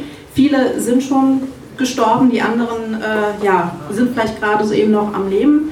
Und da ähm, sind dann solche Fragen wie, wie bekommt man junge Leute in die Videothek oder ist so eine, äh, so eine kommunikative Einrichtung wie die Traumatik das macht, durchaus legitim, ohne jetzt ähm, irgendwas klein zu reden oder abzuwägen, was mit dem Videodrom zu tun hat, sondern ich denke, man muss hier einfach auch schauen, dass das eine Frage ist, die Videotheken betrifft und was mit Digitalisierung ist. Und ich bin auch nicht der Meinung, man darf jetzt alles sagen, das ist das doofe Internet, das ist das böse Internet, das sind die bösen Streamingdienste, sondern bisher hat es auch der Film immer geschafft, unabhängig von dem Trägermedium weiter zu bestehen. Und das wird auch diesmal wieder der Fall sein. Und da möchte ich einfach so ein bisschen ja, zu schauen, dass es zwei verschiedene Seiten äh, von der einer Diskussion sind, die wir auch irgendwie beide beachten sollten. So, und nun habe ich äh, vernommen, es besteht das Bedürfnis, dass ich die Runde öffne. Und, äh, ja. Von mir ist aber nicht vordrängen. also die Diskussion fand ich war jetzt so ein bisschen, die mir ändert irgendwie so ein bisschen irgendwie hin und her halt. Ähm, und die Trendschärfe, Haufen hatte das ja gerade kurz angesprochen, es, muss ja eigentlich erstmal auch generell bei Videotheken eine Trendschärfe her zwischen wirklich kommerziell, die auch echt am Abkacken sind halt, und irgendwie dem, was man dann im weitesten Sinne eben auch als Videokunst meiner Meinung nach titulieren kann halt so. Ne? Und ich meine, ich gehöre zu der irgendwie wahrscheinlich vielleicht auch ein bisschen irgendwie aussterbenden Spezie, äh, die auch mal noch regelmäßig, morgen bringe ich den Film ins Videodrom zurück, ähm, aber auch irgendwie halt noch Ausweise zum Beispiel jetzt äh, vom Videocenter, wo ich sogar irgendwie gleich noch hinfahren werde, um mir da irgendwie halt die DVD auszuleihen, weil Videodrom hat ja heute zu. Äh, worauf ich aber hinaus will, diese Trennschärfe ist eigentlich total wichtig, irgendwie, um dann zu sagen, was ist wirklich irgendwie halt in gewisser Weise eben eine Videokunstinstitution in den ganzen irgendwie Genres, die zum Beispiel eben das Videodrom anbietet und was ist einfach irgendwie kommerziell. Also Videokunst ist auch ein Bereich irgendwie in Deutschland, der wird auch irgendwie halt gefördert halt. Es gibt das ZKM zum Beispiel in Karlsruhe, da wird Videokunst im Sinne von Videokunst gehört. Wenn ich mir angucke, was für Videokunstfilme es irgendwie in zum Beispiel irgendwie gibt, halt, dann muss man nur sagen, Chapeau, das ist einfach auch eine Förderung irgendwie wert halt so. Und ich meine, da wird wahrscheinlich irgendwie diesem Staat, in dieser Gesellschaft irgendwie auch wirklich kein großer irgendwie Zacken irgendwie aus der Krone fallen halt, um da mal irgendwie ein bisschen Geld locker irgendwie zu machen halt. Das ist das eine. Das andere, was ich irgendwie, also ich habe auch irgendwie noch ansprechen wollte, sind diese technische irgendwie Geschichte halt, ne? Und also die Streaming-Portale etc. Ich habe auch totalen Respekt vor irgendwie halt allen irgendwie Nischen, also es sind ja letztendlich Nischen irgendwie Portale, wie das, was zum Beispiel auch irgendwie Andreas Ölfang irgendwie macht, finde ich, machen auch eine total tolle Arbeit. Aber was zum Beispiel meiner Meinung nach dann immer auch so gerne dann unter den Teppich gekehrt wird, ist man, ich polarisiere jetzt mal ein bisschen, ich Netflix ist einfach scheiße. Netflix ist scheiße, weil die zum Beispiel mehr oder weniger die Filmpolitik haben, irgendwie wirklich einen Angriff auf irgendwie die Kinos zu starten. Und Amazon irgendwie, sorry, schweige ich irgendwie drüber. Also wer wirklich irgendwie halt bei diesem irgendwie Verein irgendwie halt sich seine Filme anguckt, der, also ich könnte da nicht mehr in den Spiegel gucken. Wenn bei Amazon wäre, um mir dann irgendwie halt der Film anzugucken halt. Aber es, es war doch eigentlich nie anders. Also jetzt ist es so, also Amazon, Netflix, Sky und die Mainstreamer machen 85% des Marktes aus. 15% machen die Nischenanbieter aus, wie wir, wie Shudder, wie Arte aus CNMA und andere. Und das war doch nie anders. Also ich meine, 85% der Leute interessiert eben das, was da läuft. Und 15% interessiert eben was anderes. Das war schon, das war schon so, als Riech und knapp irgendwie am, am Pool am Kinos ge gehabt haben. Und das ist jetzt auch so. Also ich meine, es ist nie es gibt eben immer nur eine bestimmte Schicht von Leuten, die sich auch noch für Film jenseits der, der reinen Unterhaltung interessiert. Und also ich verstehe nicht, äh, ich verstehe nicht, was jetzt anders sein soll als jemals vor. Es ist nur ein, ein technischer Wechsel, ja, und äh, mehr ist es eigentlich nicht. Wo mal ich auch Obwohl, sagen, Ama- wir zum Beispiel verkaufen ja auch auf Amazon. Und da muss ich auch sagen, mich freut jeder Verkauf auf Amazon. Ja, wir verkaufen unser Abo auf Amazon und ich finde es super, genauso wie ich es super fand, dass, dass unser Eisterkino seinerzeit tatsächlich von der Commerzbank Förderung, ja, Geld gekriegt hat. Ja, und warum? Ja, Sollen die da nicht Aber das ist genau der Unterschied, glaube ich, dass, dass früher, früher hätte man eben seine Schraubien äh, selbstgedrehten Super 8 Horrorfilme bei Riech nicht im Kino zeigen können. Amazon verkauft aber alles einfach mit, einfach um alles andere zu untergraben. Auch, ne? Nö, das würde ich eigentlich nicht so sehen. Guck mal, Amazon. Ja, die haben schon eine Vorstellung, sechs- oder? Also auf Amazon gucken 6 Millionen Leute Videos. Wenn du da eben deine Videos verkaufst, wie Captain Berlin, den Ja, ja, wahrscheinlich, den sehen ja, der ist ja schon tausende Stunden gelaufen. Natürlich kriegst du dann nur 2,50 Euro. Trotzdem ist es doch befriedigend. Weniger sogar. Das irgendwie, ja, das äh, Also da könnte man eigentlich, äh, also eigentlich könnte man da aus, aus politischen Gründen darauf verzichten, weil es wirklich keinen Unterschied macht. Und äh, das ist, weil du meintest ja, war nicht damals anders. Also eigentlich war damals äh, anders. Anders war es wirklich, weil diese Monopolisten eben den Untergrund einfach mal mit abfrühstücken. Ne? Ja, Also die machen ja eigentlich soweit wie eure Plattform dann auch obsolet, weil man nee, kann ja gerade nicht. Also das ist ja der Witz. Also je mehr es in die Mitte gravitiert, ja, je mehr es zum Mainstream kommt, desto mehr sind sozusagen die Ränder auch frei. Und das ist genau da, wo du irgendwie als Nischenanbieter reingehen kannst. Und das verstehen auch immer mehr. Und 15% vom äh, Videomarkt, ja, das sind ja immerhin bei, wenn du mal sagst, in ein paar Jahren würde ich mal annehmen, ist sozusagen der digitale Anteil bei 100%, ja, sage ich einfach mal. Also da wollen die auch hin. Dann ist Die haben ja auch keinen Bock mehr auf Verschicken Genau, ist und so. physisch eben vorbei. Und äh, dann ist, heißt es aber auch, dass 15% von 2 Milliarden hat halt Umsatz für diese Nischen. Das ist irgendwie nicht zu verachten. Ja? Das, das sind immerhin 300 Millionen Euro Umsatz im Jahr, die dann in Deutschland mit Nischen gemacht werden. Das ist doch okay.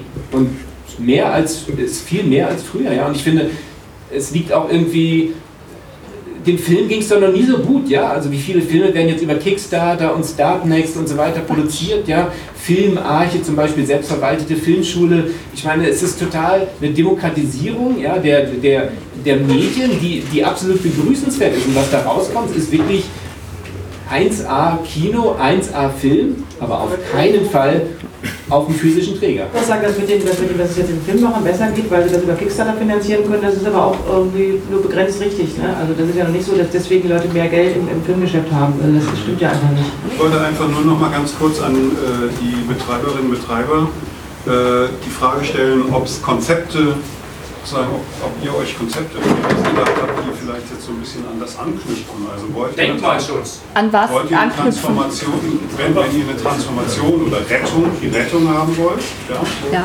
in, in welche Richtung wollt ihr gehen? Äh, An was anknüpfen meinst du jetzt? Äh, unter anderem sage ich jetzt mal sowas wie ähm, Förderung äh, im Sinne denk, eines, eines sage ich jetzt mal, Kulturträgers. Es gibt der- keine Videothekenförderung in Deutschland. Ja, die existiert wenn nicht. ihr jetzt mal Wenn ihr euch in ein Filmarchiv irgendwie umbenennt, TV oder sonst irgendwas. Ja, aber davon haben wir ja auch noch nicht mehr Einnahmen. Also wir können uns ja jetzt nennen, wie wir wollen. Wenn die Leute uns nicht unterstützen, dann ne, wir müssen uns ja trotzdem irgendwie finanzieren. Hättet ihr dann vielleicht mehr Einnahmen? Das ist auch eine Frage, meine auch. Naja, wir machen im Prinzip sind ja, äh, ob wir uns jetzt Verein nennen oder eben weiter einfach eine Firma bleiben als Videodrom, im Prinzip, Dankeschön, im Prinzip leisten ja unsere Stammkunden genau das. Ne, je dicker dieses Fundament der Clubkunden ist, desto gelassener könnten wir dann der Zukunft eben ne, ins Gesicht schauen. Das ist unser Konzept und wir wollen auch mehr in die Öffentlichkeit. Deswegen machen wir auch immer wieder Veranstaltungen, um uns den Leuten ins Gedächtnis zu rufen, um vielleicht eben auch auf Umwegen, auch wenn das jetzt heute vielleicht nicht ganz so der Fall ist, ähm, auch jüngere Leute dafür zu mobilisieren, äh, diese, diese, diese Lust auf Filmkultur zu wecken. Das machen wir auch, ne, das sehen wir ja eben bei den Kindern von den Kunden, die uns besuchen, die ja dadurch, glaube ich, auch durch ihre Eltern und durch uns einen anderen Zugang zum Thema Film finden und das eben auch schätzen. Ne? Die schätzen, dass wir sie auch als Kind beraten und ernst nehmen und ihnen auf ihrer Ebene Filme empfehlen und dann auch vielleicht immer mehr weiterkitzeln in eine andere Richtung. Und das ist was, das sehen wir als Zukunft. Wenn sich irgendwie auf politischem oder anderem Wege noch zusätzliche Fördermaßnahmen eröffnen, haben wir da natürlich nichts dagegen, wenn das jetzt nicht vielleicht gerade Förderung von Netflix oder Amazon wäre. Aber ähm, ich möchte tatsächlich nicht von Netflix oder Amazon Geld für uns bekommen. Ähm, Ich finde, das sind. Wie bitte? Mit der Lotto-Stiftung. Gut, ja, die Lotto-Stiftung, das müssten wir tatsächlich mal anfragen. Da kenne ich mich jetzt nicht gut genug aus, aber das behalte ich mal im Hinterkopf. Ähm, Als Tipp, danke. Nee, wirklich ernst gemeint. Ne, aber wie gesagt, ich, ich finde auch den Gedanken, dass irgendwie 85 Prozent der Kultur in Händen von Netflix, Amazon oder vielleicht noch ein, zwei anderen Riesenfirmen liegt. Diese Art von Monopol, selbst wenn dann vielleicht noch 15 Prozent für die Rennen da übrig bleiben, ich finde das eine grausame Vorstellung. Und daran arbeiten diese Firmen. Die wollen unsere Zeit fressen, die wollen unsere Daten fressen. Ähm, ich möchte ihnen das nicht zur Verfügung stellen. Und ich finde auch, viele unserer Kunden möchten ihnen das nicht zur Verfügung stellen. Und denen ist das tatsächlich nicht egal, was mit ihren Daten und was mit ihrer Zeit passiert. Auch das ist ja ein Faktor. Meine Meldung wäre, dass ich nochmal gerne zurückkommen würde auf den Titel der Veranstaltung, nicht der Videothekar ist pervers, sondern die gesellschaftliche Situation in der RW. Und ich finde es ein bisschen schade, dass sich viele Diskussion darum dreht, wie der Videothekar pervers werden könnte, um zu überleben in dieser perversen gesellschaftlichen Situation. Also es gibt, sind jetzt ganz viele so unternehmerische Ratschläge irgendwie im Spiel und auch so ein Glauben an den Markt, dass wenn man sich dann nur richtig verhält, man schon irgendwie weiter überleben kann. Und das finde ich ein bisschen, also ist meiner Meinung nach nicht die Lösung. Ja. Sozusagen, es wurde auch gesagt, es wäre schade, den Staat jetzt zu bitten, bitte, bitte gib uns ein bisschen Geld. Das ist natürlich auch blöd, wenn man aus so einer Underground-Kultur kommt, aber es gibt eben ja auch noch andere Wege, äh, Ja. außer sozusagen unternehmerisches Selbst oder den Staat bitten, sondern dass man irgendwie versucht, da an die Strukturen zu gehen, zu gucken, was sind überhaupt die Förderstrukturen, was kann man da verändern. Also ich kenne es nur zum Beispiel aus dem freien Radiobereich, dass da jetzt zum Beispiel versucht wird, den Medienstaatsvertrag zu ändern, damit man irgendwie überhaupt Gelder bekommen kann oder so. War da hinten noch einer? Ich habe auch das, ähm, so den Eindruck gehabt, wenn man Amazon damit vergleicht, dass die Leute losgehen und sich was ausleihen, dann hinkt das ja auch extrem. Weil wenn ich Amazon, ähm, da habe ich meinen Rechner zu Hause, dann mache ich Klick, Klick, dann bestelle ich mir irgendwas, dann kommt das mit der Post, das Ding ist erledigt. Aber wenn ich in, in, zum Videodrom gehe, dann verlasse ich mein Haus. Ich gehe los, ich mache etwas, Ja. um etwas zu erreichen. Und ich glaube, diesen Aspekt der, der, der, der Vergesellschaftung, ähm, den muss man da auch sehen, dass man im Prinzip auch dazu ermutigen möge, dass die Leute das Haus tatsächlich auch verlassen und etwas zu machen, anstatt da zu hocken und sich dazu bedienen. Und vor allen Dingen auch manipuliert werden durch Algorithmen. Gibt es da ganz hinten noch? der große Vorteil vom Videodrom ist die Vielfalt. Und auch, äh, ich sag mal, diese Vielfalt wird auch so bleiben gegenüber Streamingdiensten. In meiner Erfahrung sind Streamingdienste immer äh, die Auswahl ist viel, viel kleiner und wird auch so bleiben. Und, und äh, ähm, die Vielfalt äußert sich auch dahin, ich kann zum Videodrom hingehen und kann sagen, ach, ich hatte einen scheiß Tag, ich weiß gar nicht, was ich ausleihen will, aber ich bin schon seit Jahren da hingegangen, die kennen mich und können dann sagen, vielleicht gefällt dir das hier, weil sie mich noch nicht kennen. Und diese Art von Intelligenz wird es im Internet nie geben. Nie. Doch, die gibt es doch. Das ist genau der Algorithmus, der das genau macht. Also Internet auch. Aber die Begegnung Überraschung. Wenn du dir regelmäßig Filme bestellen würdest, wüsste der Algorithmus auch, was du bestellst. Nein, nein, ich weiß aber nicht, wie es dir Ich teste, ich Ich weiß teste, ja, was er meint. ich teste Netflix jetzt seit, seit es begonnen hat in, in, in Deutschland und ich kann nur sagen, Netflix schlägt mir immer Scheiße vor. Ich meine, dass wir jetzt Also ich Ausfall hätte. künstliche Intelligenz kriegt das nicht hin, glaubt mir. Ich bin IT-Mensch, ich bin vom Fach, ich glaube das nicht. Der Datenschutz ist wichtig. Ähm, die Art, wie, wie da die Intelligenz über mich zum Beispiel in den Köpfen von denen ist, wird im Internet oder beim Streamingdienst nur erreicht, wenn ich praktisch die Datenschutzkrake füttere. Und diese Datenschutzkrake wird immer größer und ich habe da ehrlich gesagt keine Lust drauf. Und ich finde, so kann man auch Leute letztendlich motivieren. Danke.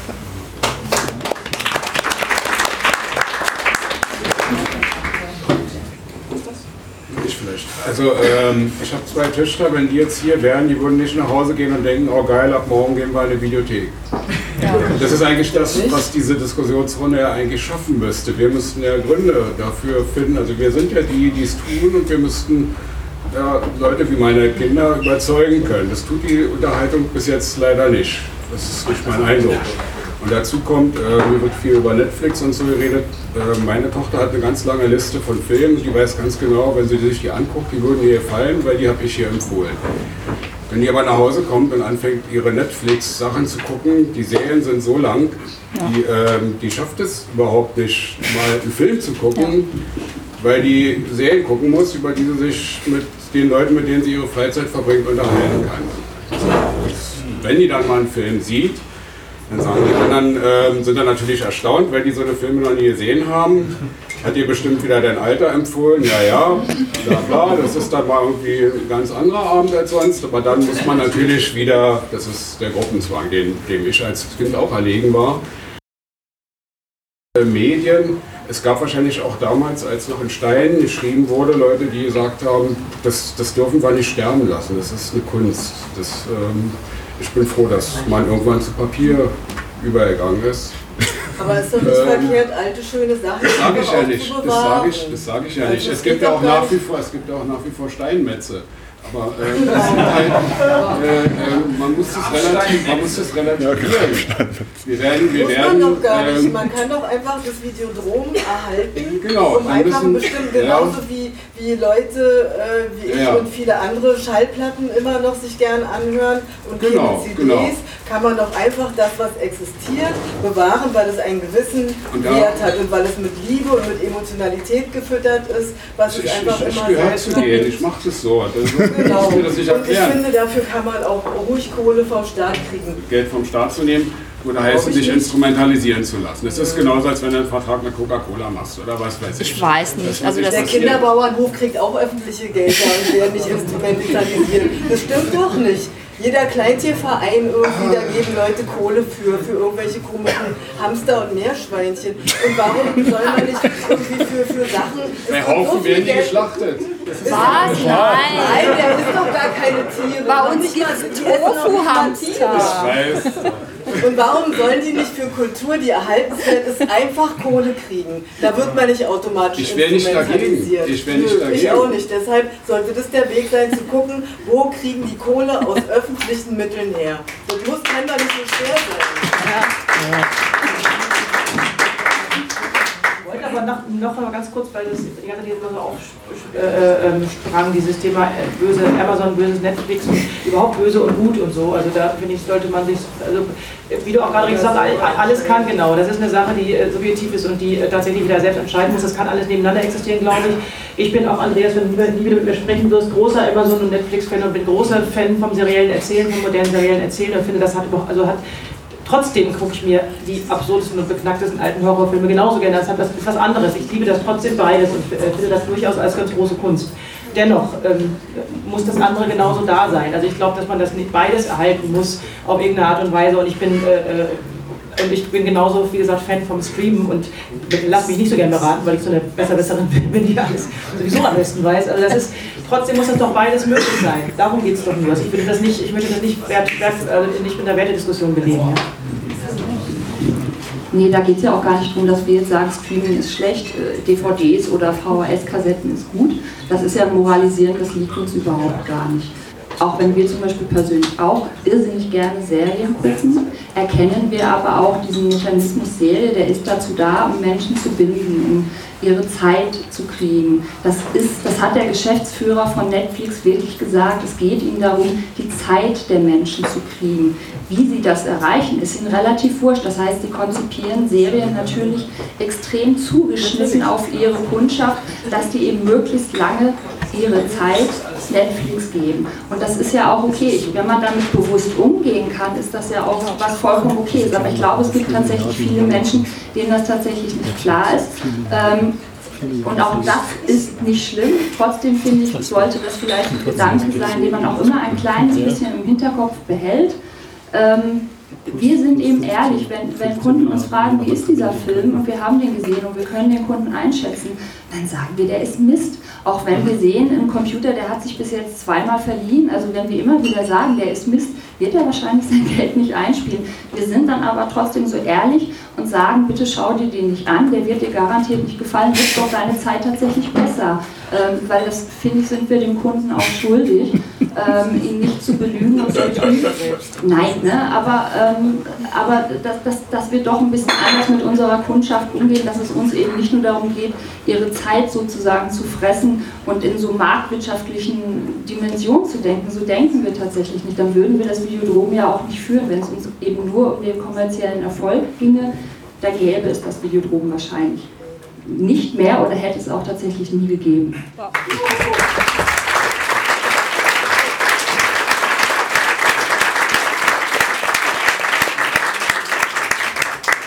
Wir haben auch einen ganz konkreten, eine ganz konkrete Idee, wie man dem Videodrom helfen kann, denn ähm, im Videodrom wird, wie wir ja nun festgestellt haben, der einzelne Film noch geschätzt. Und äh, wobei, worum es sich dabei handelt, wird jetzt äh, Graf Haufen einmal erklären. Und zwar, das ist eine, eine, Idee, die wir halt auch schon mal hatten und die auch jetzt im Zuge dieser Aktion halt an uns herangetragen worden, nämlich die Partnerschaft für spezielle Filme, die einem besonders ans Herz liegen oder am Herz liegen, äh, zu übernehmen. Ähm, wir haben jetzt hier also ein Provisorium vorbereitet schon mal. Es gibt auch eine Liste, da kann man halt gegen einen Betrag halt quasi Pate eines Films werden für ein Genau, da ist er auch nochmal. Da ist er oben, genau. Äh, da kann man halt dann Pate werden für einen Film. Das hilft uns natürlich halt auch, weil es natürlich eine, eine indirekte Spende halt auch ist. Äh, wir werden halt diese Filme dann auch äh, in einer Form, die wir noch zu bestimmen haben, ähm, im Internet in jedem Fall halt eine Liste halt packen, dass also Leute gucken können, was ist denn alles so für Filme, die halt tatsächlich gefördert werden von den Kunden selber. Äh, ihr als Kunden, wenn ihr halt sowas fördern wollt oder eine Partnerschaft übernehmen wollt, könnt halt natürlich auch kleine Reviews schreiben zu den Filmen, warum ihr halt diesen Film halt fördert, warum ihr das speziell findet. Ähm, genauso wird ihr äh, wird dann auch einem Laden halt äh, in irgendeiner Form eine kleine Ecke halt dafür zur Verfügung stehen, wo halt dann entsprechend halt in was ich wöchentlichen oder monatlichen Wechsel halt bestimmte Filme, die halt gefördert werden von Paten, äh, dann halt speziell herausgehoben werden, damit die dann entsprechend natürlich auch mehr gesehen werden und nicht in dem ganzen Wust von äh, über 35 Filmen, 35.000 Filmen, die bei uns halt rumstehen, halt untergehen. Und die Paten dürfen den Film halt äh, ausleihen für lau. Falls ihr noch nicht kennt. So oft sie wollen.